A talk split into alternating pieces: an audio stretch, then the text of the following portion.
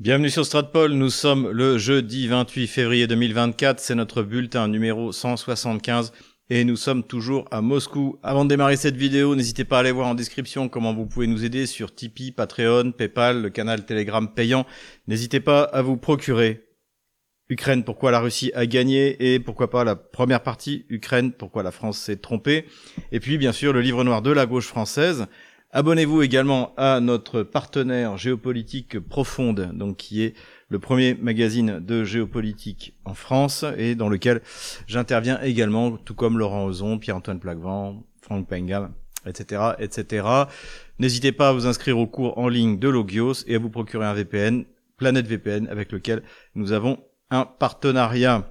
Mais rentrons maintenant tout de suite dans le vif du sujet avec les nouvelles économiques. Et la première information économique intéressante et révélatrice nous vient de Bloomberg, comme souvent, et on y apprend que, en fait, dans la liste de sanctions que mis Washington, hein, rappelons-nous la semaine dernière, nous avons encore eu le droit au 13e paquet de sanctions du côté de l'Union européenne, et puis un nouveau paquet de sanctions côté euh, de Washington. Et en fait, ce que Bloomberg note, c'est qu'il y a des secteurs qui sont épargnés, notamment celui de l'énergie, notamment celui de la de, des métaux. Et en troisièmement les on attendait des sanctions secondaires euh, contre les banques en fait qui permettent à la Russie de contourner les sanctions sur le système financier. Eh bien eh bien ce sont les grandes absentes en fait. Donc ce qui veut dire que selon Bloomberg eh bien en fait Biden est extrêmement prudent parce que les États-Unis bah, tout comme euh, l'Europe se rendent compte que les sanctions prises contre la Russie ont un effet boomerang qui leur revient dessus bien plus violemment qu'elles ne frappent la Russie en Allemagne, l'hécatombe que nous avions décrite dans nos précédents bulletins eh bien, euh, continue. Cette fois, c'est dans la tribune où on apprend que Bosch, que Mill vont procéder à des réductions d'effectifs, à des réductions d'activité, à cause, bien entendu, de l'augmentation du coût euh, de l'énergie. Alors si c'était pas si tragique pour l'industrie allemande, on pourrait en rire, notamment eh bien parce que Mill, ça fabrique des machines à laver et euh, si on se souvient, eh bien, euh, Ursula von der Leyen en 2022 nous expliquait que les Russes euh, devaient extraire les semi-conducteurs des machines à laver pour fabriquer des missiles. En tout cas, c'est pas ça qui semble pouvoir sauver la marque allemande. Autre information intéressante, qui est la conséquence hein, de l'augmentation de coût de l'énergie en Europe de l'Ouest et notamment en Allemagne, c'est que désormais, pour l'Allemagne, il est plus rentable d'acheter son engrais à la Russie plutôt que de lui acheter du gaz pour euh, le produire soi-même, puisque les engrais azotés, évidemment, utilisent euh, du gaz. Et en fait, euh, le, prix auquel l'Allemagne l'achète désormais, c'est entre 1000 et 2500 dollars par millier de mètres cubes. Et alors qu'en fait, en Russie, il coûte 100 dollars par millier de mètres cubes. Donc évidemment, il y a des tas de, de, de pans entiers de l'industrie allemande et pour ce qui reste de l'industrie française que les socialistes n'ont pas encore détruit, évidemment, il y a des tas de choses qui deviennent, qui ne sont plus rentables, tout simplement.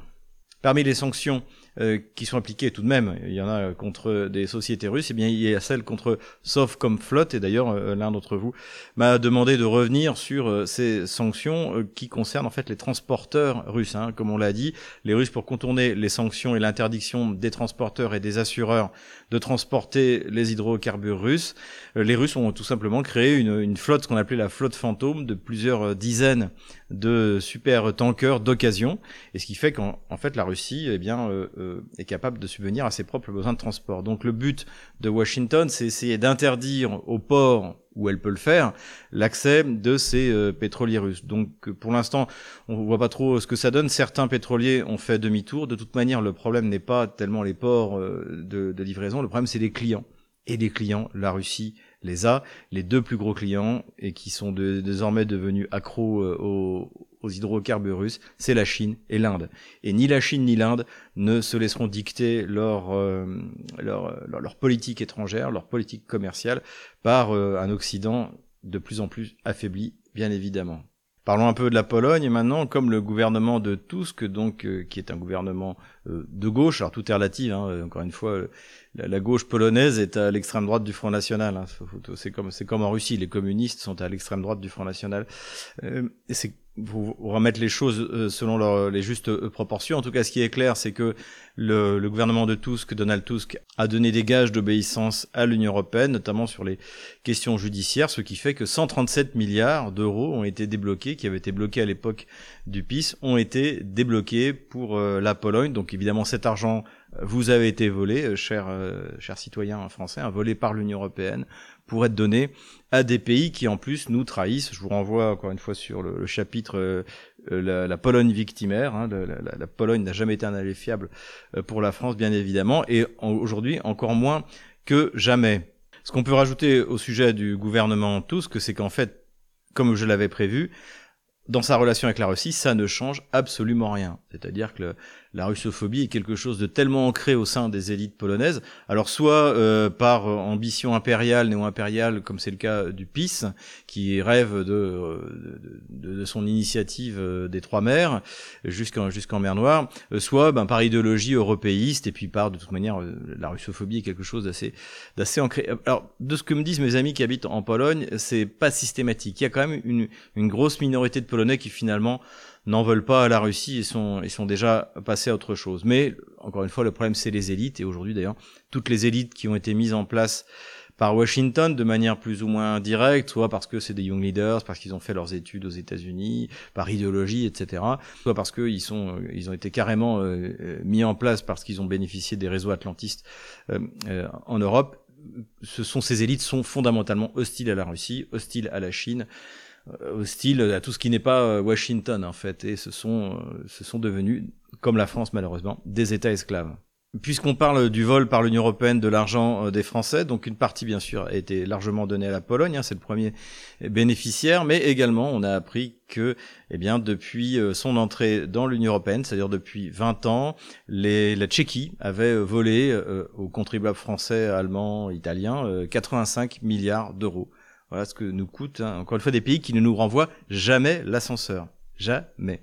Ce sera en tout cas beaucoup moins facile de voler les avoirs euh, des Russes, des actifs des Russes, donc dans l'Union européenne ou dans l'Occident, euh, l'Occident collectif, hein, c'est-à-dire tout essentiellement des obligations dans lesquelles les Russes ont investi de manière, à mon avis, euh, maladroite et de manière naïve, hein, pour ainsi dire considérant bêtement que l'Union européenne et les États-Unis étaient des États de droit pour euh, pour les investisseurs étrangers, c'est absolument pas le cas. Et on en avait parlé. Je sais que ça avait choqué plusieurs d'entre vous quand j'avais dit qu'à la limite j'étais favorable à ce que l'Union européenne euh, et notamment la France surtout confisque les actifs russes, euh, puisque de toute manière la Russie pourrait se rembourser et que ça provoquerait l'écroulement du système euh, euh, financier français qui repose sur la dette en fait, qui ne produit plus rien, uniquement du papier, de la dette, et en dette nos, les, les prochaines générations de Français sur euh, les 150 prochaines années.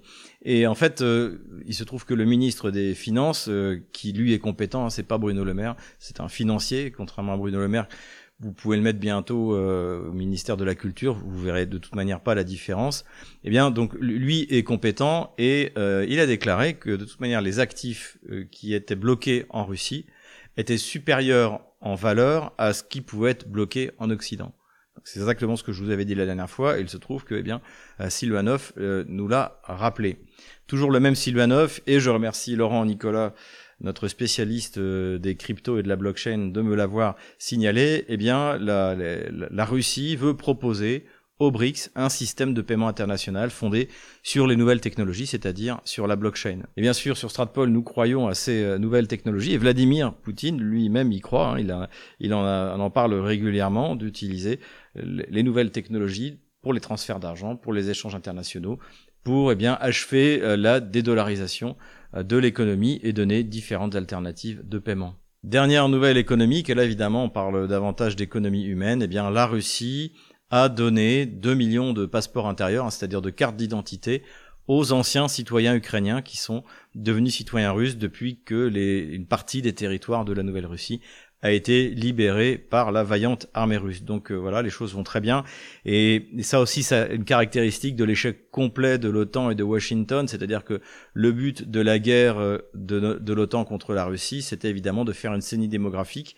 Et donc au lieu d'avoir une saignée démographique, ce qu'on va avoir, c'est une population russe qui va rapidement dépasser les 150, euh, pourquoi pas même euh, s'approcher euh, à terme des 155 millions d'habitants. Cette information donc qui était donnée sur le, la, chaîne Telegram Interslava Z, il souligne également ils ont raison et ça je l'avais également dit que désormais la Russie devait s'adresser aux Russes d'Ukraine euh, ou aux russophones euh, qui se sont réfugiés en Europe en pensant être bien accueillis. Aujourd'hui, il n'y a plus d'argent en Europe.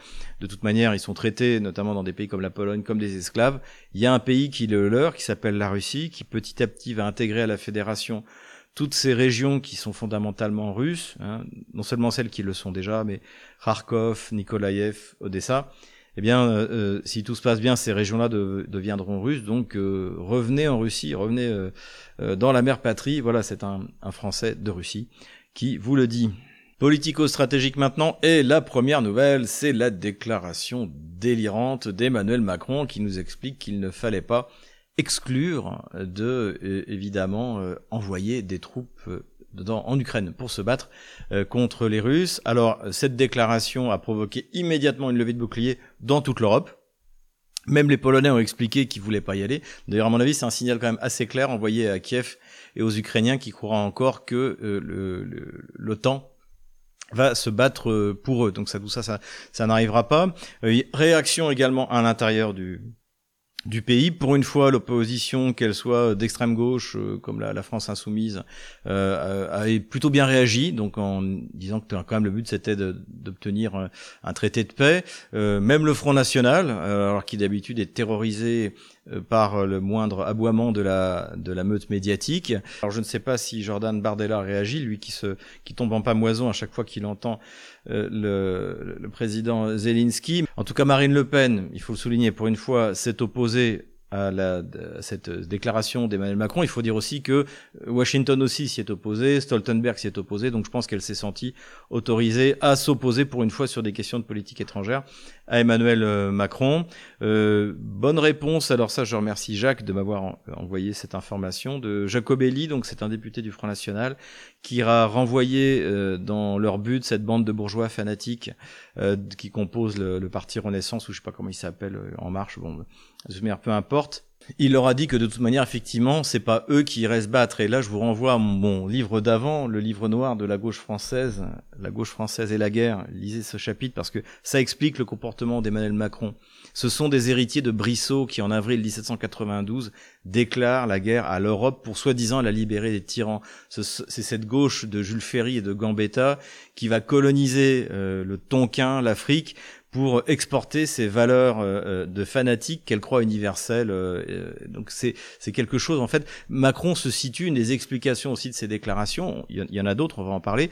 Mais une des explications, c'est qu'il est l'héritier d'un mouvement politique en France qui est quasi unique dans notre histoire, mais qui malheureusement domine depuis 1792, qui est de faire la guerre pour exporter son idéologie de fanatique. Et pour Emmanuel Macron. Il est évident que le projet colonial de, de l'ouest de l'Ukraine, des élites qui viennent vers euh, les, les, Russes de Nouvelle-Russie, est quelque chose qui leur convient tout à fait, parce que c'est dans l'esprit.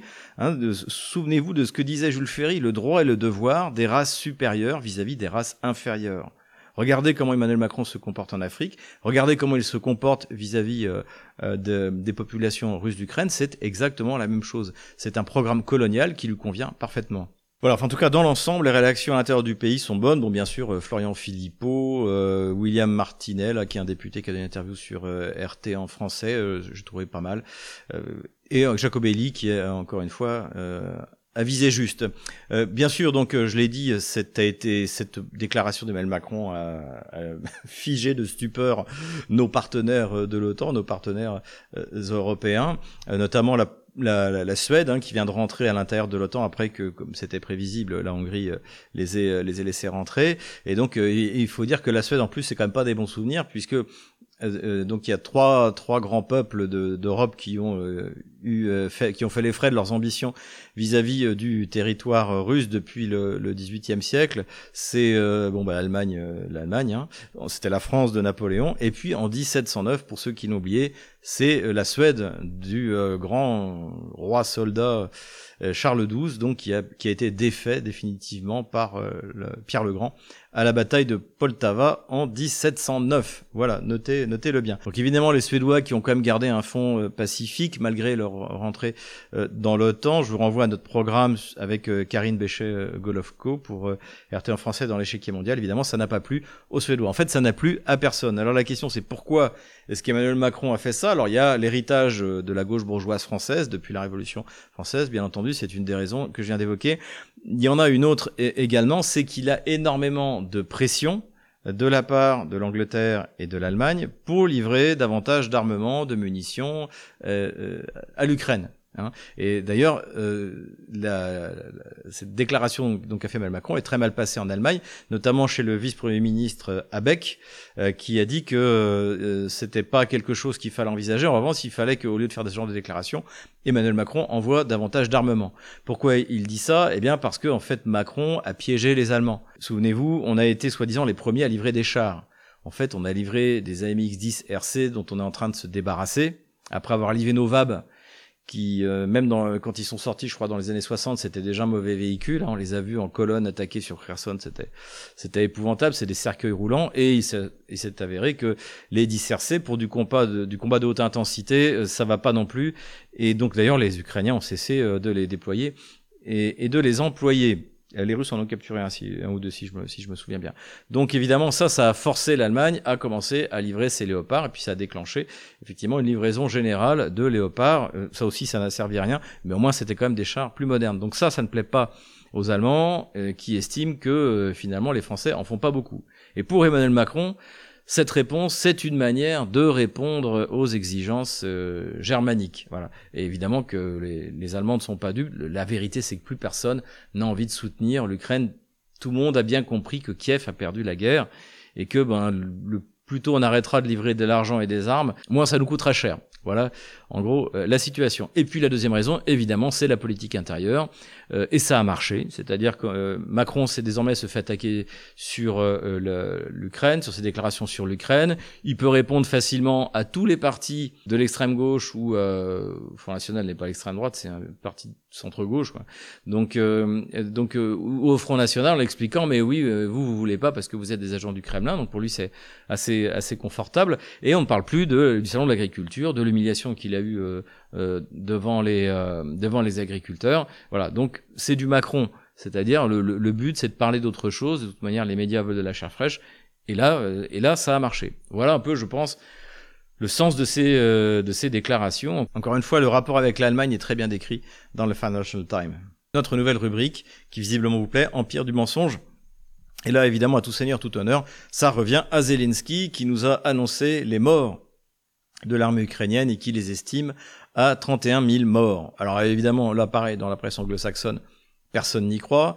En Ukraine, il y a eu des, sondages qui ont été faits, y compris dans la rue, personne n'y croit. Je vous rappelle que l'estimation qui est donnée le 9 janvier 2024 euh, par euh, Lutsenko, donc qui est un député de Petro Poroshenko, un bandériste fanatique, c'est 500 000 blessés graves et morts.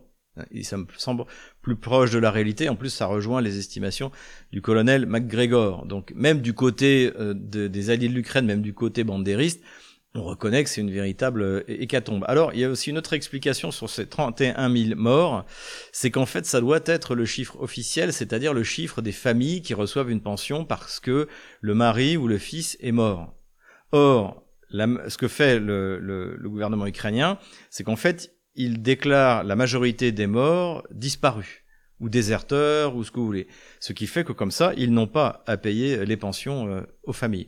Donc je pense que c'est euh, sans doute l'explication la plus plausible, c'est qu'en fait si vous regardez dans les documents comptables du ministère de la Défense ukrainien, eh bien en fait il y a 31 000 euh, foyers qui reçoivent une pension parce que leur mari ou leurs enfants sont morts au combat. Sergei Shoigu, le ministre de la Défense, dont je vous recommande l'interview qui a été doublée euh, sur RT, c'est sur le, site internet Réseau International. Et lui, il a euh, déclaré également récemment que les, pertes estimées par, euh, par la, Russie de, de l'armée ukrainienne étaient de 444 000 morts ou blessés graves. C'est les estimations russes ils, peuvent, les avoir gonflés. En tout cas, c'est moins que ce que pense euh, Yuri Lutsenko, qui, encore une fois, un bandériste fanatique, euh, proche de Petro Poroshenko. Armement maintenant, encore un Abrams de détruire. Le premier, on avait parlé, c'était un, Abrams de déminage, hein, avec une espèce de, lame devant pour, euh, pour permettre de, de, faire exploser ou de repousser les mines. Donc, qui visiblement lui avait sauté sur une mine ukrainienne. Là, en revanche, eh bien, un, un Abrams a été détruit. visiblement, c'était dans la région d'Avdeevka. ce qui est intéressant aussi, c'est qu'il y a eu des vidéos, visiblement il a été filmé, et on voit qu'il est tout seul. Donc désormais, les, les chars euh, kieviens sont pas utilisés en masse comme ce qu'on avait pu voir dans l'offensive ratée de, de l'été dernier du côté de Rabotino, mais ils sont en fait envoyés davantage comme un appui-feu pour de l'infanterie plutôt que, bien sûr, pour, pour, faire, pour faire une percée. En tout cas, on n'en voit pas beaucoup pour l'instant. Comme je l'ai dit dans mon livre, ils, euh, ils n'en font qu'une apparition timide. En tout cas, ça fait déjà deux. Deux Abrams de détruits. Kiev a déclaré que désormais l'armée kievienne était capable de produire ses propres missiles qui, vont, qui ont une portée de 700 km. Pourquoi est-ce qu'il dit ça? Eh bien parce que visiblement on peut s'attendre à ce que des missiles soient tirés à l'intérieur du territoire russe, mais qui, mais qui officiellement ne sont pas des euh, missiles, euh, des missiles de l'OTAN. Parce que sinon, si c'était des missiles de l'OTAN sur le territoire russe d'avant 2014, eh bien, ça pourrait provoquer précisément une réponse de, de la Russie sur euh, des pays de l'OTAN. C'est l'enjeu, encore une fois, de, de l'utilisation des Storm Shadow, des Scalp et des Taurus que les Allemands pour l'instant en tout cas, ne veulent pas livrer. L'idée, c'est de faire croire que l'Ukraine est capable de fabriquer un missile qui porte à 700 km, ce que bien sûr elle n'est pas capable de faire. En fait, ce sera de la technologie euh, euh, euh autant repeint euh, aux couleurs de l'Ukraine, exactement comme les drones marins dont nous avions reparlé la dernière fois. Voilà, bon, bah, il faut s'y attendre. De toute manière, encore une fois, la défaite de l'Ukraine sera accompagnée par des actes terroristes dans toute la Russie. C'est déjà le cas. Pour l'instant, le FSB s'en sort plutôt bien, on peut le dire, mais globalement, c'est inévitable. Voilà pour ce qui est de l'armement. Considération militaire générale maintenant, nous avons failli ne pas avoir de gamelin cette semaine, mais là, grâce au colonel Goya qui nous en a fait une, extraordinaire, on en a un bon, alors un gamelin euh, colonial, parce qu'il nous explique que oui, une des variantes audacieuses, osées, mais qu'on aurait peut-être dû faire, c'était d'envoyer des troupes de l'OTAN euh, par surprise. euh, s'emparer de la rive euh, droite du Dniepr, donc où se trouve l'armée ukrainienne actuellement. Et que, comme ça, euh, les Russes hésiteraient peut-être à, bombarder, à donner l'assaut, puisqu'on est là. Donc je ne sais pas comment ça a pu une idée pareille a pu germer dans sa petite tête de linotte, même si les l'armée française ou allemande débarque à ça n'empêchera donc c'est-à-dire euh, vraiment à la frontière avec avec la, Pologne euh, dans les Carpates là-bas, euh, ça n'empêchera pas les Russes de tirer dessus. Hein, au contraire, ça ne les empêchera pas de tirer dessus. Donc dès qu'on mettra un pied en Ukraine, les Russes nous tireront dessus.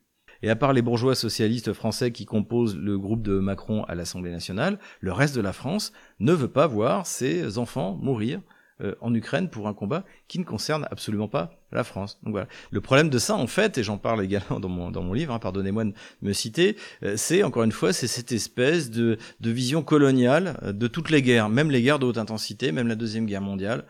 Et finalement, c'est la seule chose que savent faire nos, nos, nos, généraux, en tout cas ceux qu'on entend sur les plateaux, c'est-à-dire la guerre coloniale où on envoie, oui, une compagnie de chasseurs à pied ou une section de tirailleurs pour aller conquérir la rive droite du Dniepr. Et d'ailleurs, ça a été parfaitement bien vu par le compte Twitter qui a signalé, par, grâce auquel j'ai pu avoir cet extrait de du gamelin euh, néocolonial Goya.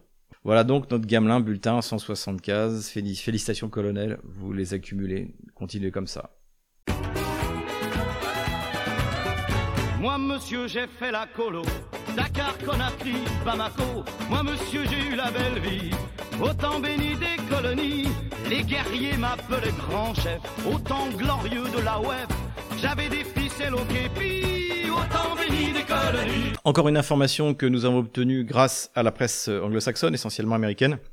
Ça nous vient du New York Times qui nous explique que la CIA avait mis à la frontière euh, ukrainienne avec la Russie 12 de ses bases pour espionner euh, les Russes. Alors ça, c'était repris bien sûr par les médias français. Tout le monde s'étonne de cette publication. Donc c'est parce que ça voudrait dire que les Russes avaient raison. Euh, je rappelle d'ailleurs que le dixième point des accords de Minsk II, c'était que toutes les armées étrangères devaient quitter l'Ukraine. Toutes. Mais en soi, qu'on découvre que la CIA a, coopéré avec les services secrets ukrainiens, le SBU, c'est vraiment pas euh, une nouvelle. De toute manière, l'aide officielle de l'OTAN, des pays de l'OTAN vis-à-vis de l'Ukraine, elle était ouverte elle était ouverte, elle contrevenait évidemment aux, accords de Minsk, mais euh, l'OTAN et Washington n'en avaient absolument rien à faire. Donc en soi, qu'il y ait eu des coopérations entre la CIA et les services secrets euh, ukrainiens, euh, bon bah oui, c'est c'est c'est pas une nouvelle. En revanche, ce que dit l'article, c'est que oui, grâce à ça, ça nous a permis de voir venir les Russes, etc. Mais ça, ça c'est faux, c'est un échec complet.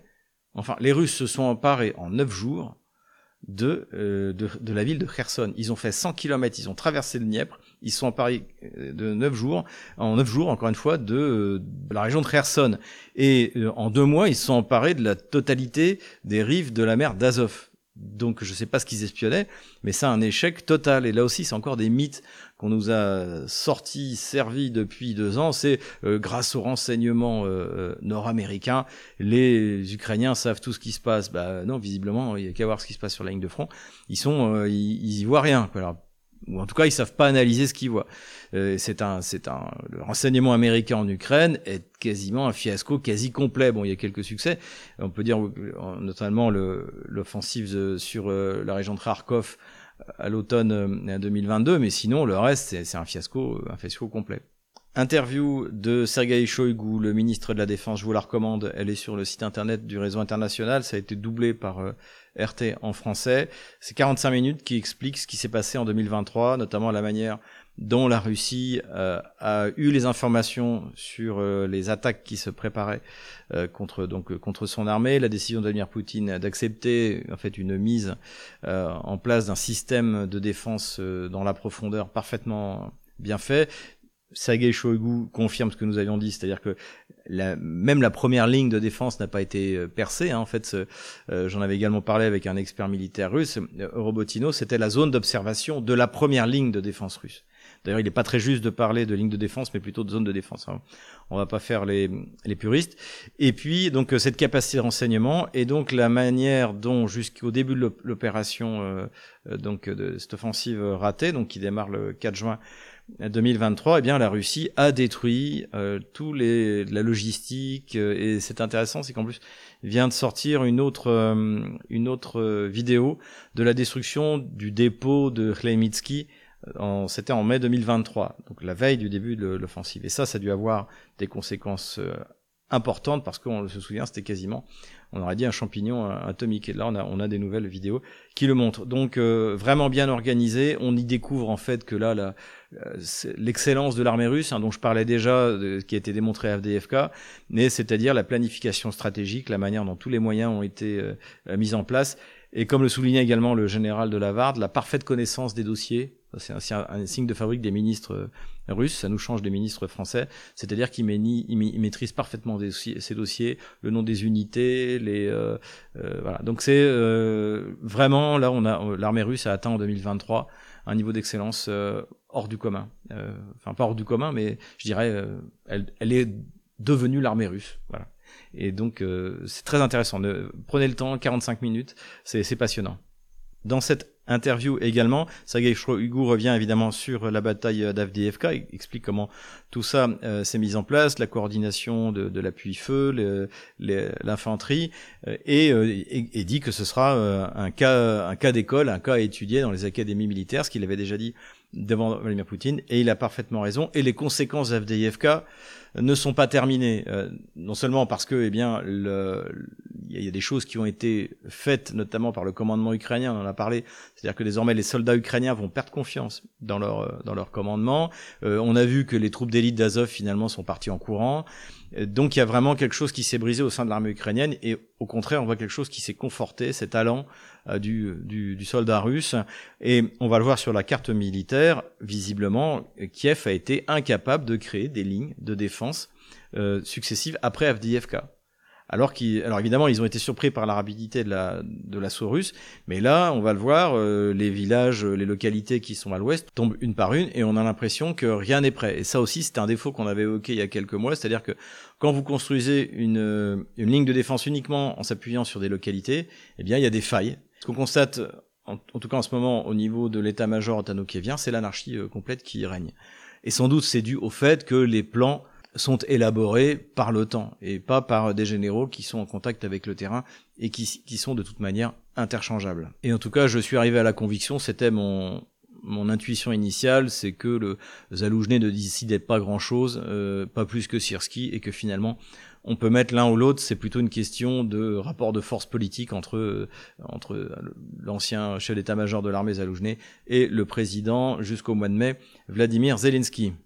Et passons maintenant à la carte des opérations militaires. Et nous revoilà sur la carte militaire et on va commencer par un incident qui s'est produit au sud de la ville de Yeisk, à peu près à cet endroit-là, où un avion ou un aéronef, un objet volant non identifié, se, serait écrasé. Donc euh, on sait pas, on sait pas ce que c'est. Euh, ce qui est clair, c'est que étant donné la distance, ça ne peut pas être, contrairement à ce qu'elle a dit, la DCA ukrainienne. Hein. Là, on est à presque 400 km. Aller au plus près, on serait du côté de 200 km. Donc euh, même dans sa variante la plus euh, longue portée, le, le, le, le Patriot c'est 160 km d'après sa fiche technique.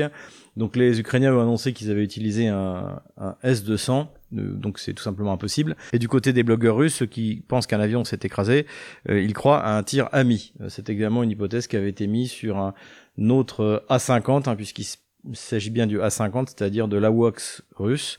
Euh, donc l'hypothèse avait été que c'était un tirami, puisque là c'est pareil, ça avait eu lieu à cet endroit-là. Donc il y avait eu une confirmation, c'était celui d'un Ilushin 22, mais là 50, on en sait, ça n'a pas été confirmé. Et là c'est pareil, on n'en sait rien, personne n'en sait rien. Évidemment, le ministère de la Défense russe ne dira rien, donc on ne sait pas ce qui a été détruit. En tout cas, ce qui est clair, c'est que ça ne change pour l'instant absolument rien sur le front. Ça peut très bien être aussi un drone otano-kievien qui a été abattu par la DCA russe. En fait, on n'en sait absolument rien. Le seul qui savent, c'est le ministère de la Défense russe et il ne dit rien. Donc pour l'instant, Restons-en là. Du côté de Kherson, euh, rien de particulier à signaler. Donc euh, dans les îles hein, qui sont euh, au nord de Krinky, il y a encore à peu près quelques dizaines de soldats ukrainiens qui se, qui se cachent. De son côté, la Russie continue à bombarder dans la profondeur du dispositif les canons ukrainiens qui sont qui sont installés puisque là en fait la rive droite domine la rive gauche donc l'avantage du terrain va à l'armée otano-kievienne. du côté de Rabotino. Donc Rabotino, comme je le disais tout à l'heure, c'est la zone d'observation de la première ligne de défense russe. Mais c'était la seule localité dont les Ukrainiens euh, s'étaient tant bien que mal euh, emparés, où ils se faisaient d'ailleurs euh, copieusement bombarder. Les Russes ont lancé une offensive relativement limitée, sans doute davantage, comme je l'avais dit, pour attirer les réserves stratégiques qui viennent et se serait emparé de la moitié de la localité. Bon, voilà. Pour l'instant, rien de plus. Ça bouge aussi un petit peu, une fois n'est pas coutume, à, au sud de Gouliapol. Donc euh, Gouliapol, c'est quand même un point important. C'est aussi un point d'appui. Hein, vous vous souvenez, c'est les points d'appui qu'on avait mis euh, il y a maintenant un an et demi. Hein, c'est ces trois points, Velikaya Novoselka, Gouliapol et Orechovo, qui sont les points d'appui de l'armée ukrainienne dans la région. Donc Gouliapol est un site stratégique pour l'armée ukrainienne, un point de défense et d'appui stratégique pour l'armée ukrainienne, et les Russes auraient progressé de 1 km vers cette localité. On va voir ce que ça donne par la suite. Pas grand-chose sur le front sud de euh, la République populaire de Donetsk, euh, donc du côté d'Ougledar et Velika Novoselka.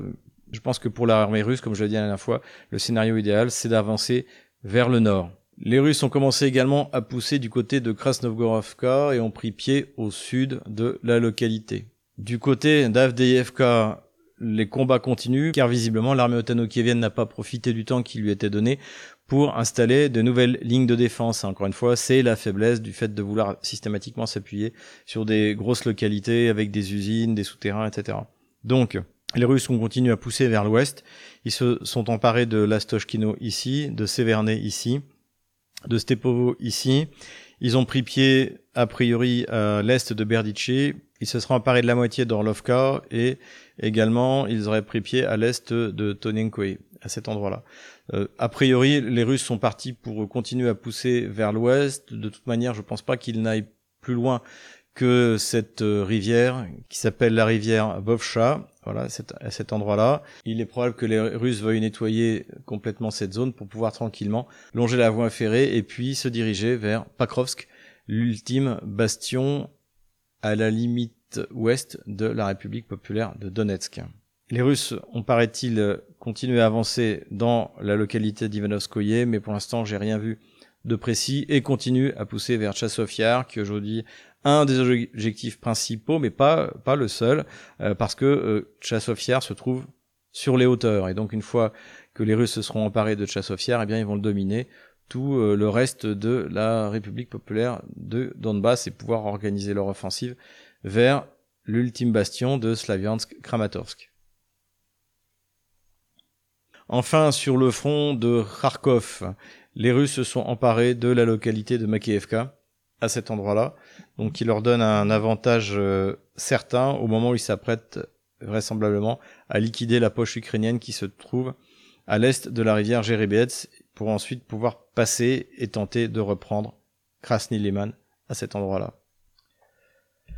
Voilà, je retire la ligne de front de la semaine dernière. Voilà où nous en sommes le mercredi 28 février 2024. Voilà, j'espère que cette vidéo vous a plu. N'hésitez pas encore une fois à vous inscrire sur tous nos réseaux sociaux ou cas où notre, chaîne Telegram saute. Donc il y a Twitter maintenant, mais également sur VContact, le Facebook russe, sur Odyssée, sur euh, Rumble. Voilà, c'est sur tous ces supports que vous pourrez retrouver nos bulletins et nos programmes supplémentaires.